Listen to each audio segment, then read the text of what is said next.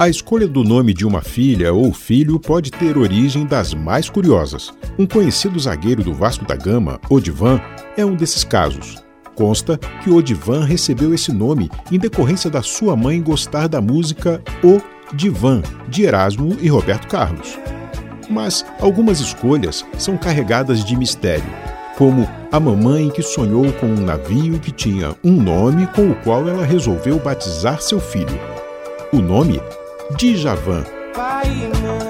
Não há dúvida de que Djavan navega bem, é completo com início e meios sem fim para alcançar o estado mais puro que só as nascentes possuem. Sua nascente foi em Maceió, onde, com cinco anos, assistiu sua mãe cantando com outras lavadeiras enquanto trabalhavam na beira do rio.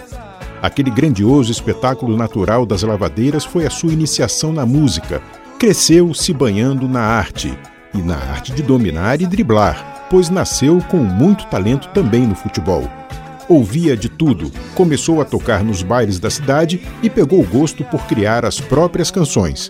Aquela correnteza era só o início da sua abençoada sina. Um facho de luz um produto único em importância, muito mais do que cinema ou séries e minisséries, eram as novelas, que reinavam absolutas na preferência nacional.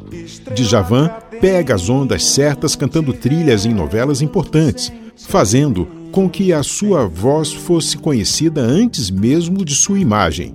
Alegre Menina, criação das lendas Dorival Caymmi e Jorge Amado, e que fez parte da trilha sonora da novela Gabriela, foi um grande sucesso na voz do ainda desconhecido Djavan, em 1975. Na sequência, ele nem imaginava, vieram mais de 30 grandes trabalhos entre álbuns e DVDs, numa carreira construída com muita personalidade e certeza no caminho que ele, Djavan, desejava percorrer.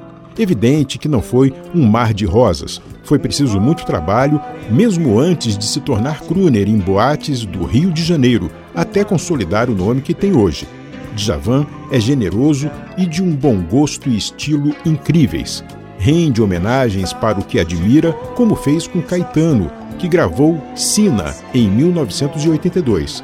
Na letra original, Djavan utiliza o termo caetanear, se caetanear significa de fato compor como Caetano, Djavan sempre caetaneou muito bem.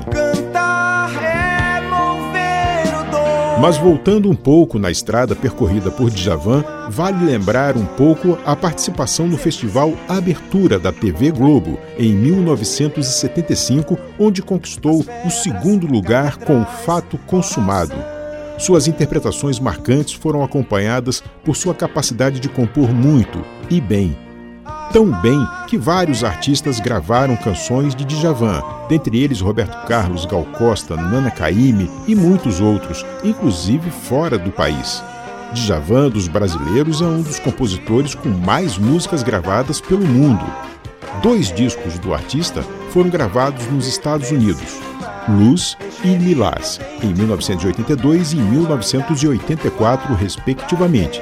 E nessas andanças, Djavan encontrou vários músicos, culturas, equipamentos e formas diferentes de lidar com o universo da música.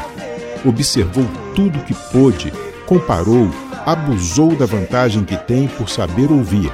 Fez história como poucos. Uma delas foi a belíssima gravação da canção Samurai, que contou com a incrível participação de Steve Wonder, numa faixa em que o protagonista encantado de Javan encantou novamente. Você disse que não sabe se. Djavan escreveu seu nome na história com letras gigantes e cores vivas, além de ser também ator. Djavan conseguiu criar como poucos suas melodias são caminhos novos, nada óbvios, mas belíssimos, e suas letras participam do todo de uma forma única, cheias de ritmo, imagens, surpresas, originalidade e bom gosto. Sobre o seu nome, Djavan como nome do navio, do sonho da sua mãe, será que a dona Virgínia pressentiu a grandeza de seu filho? Se foi isso, houve um equívoco na interpretação. Djavan não é o navio, Djavan é o oceano. Eu sou Tobias de Santana,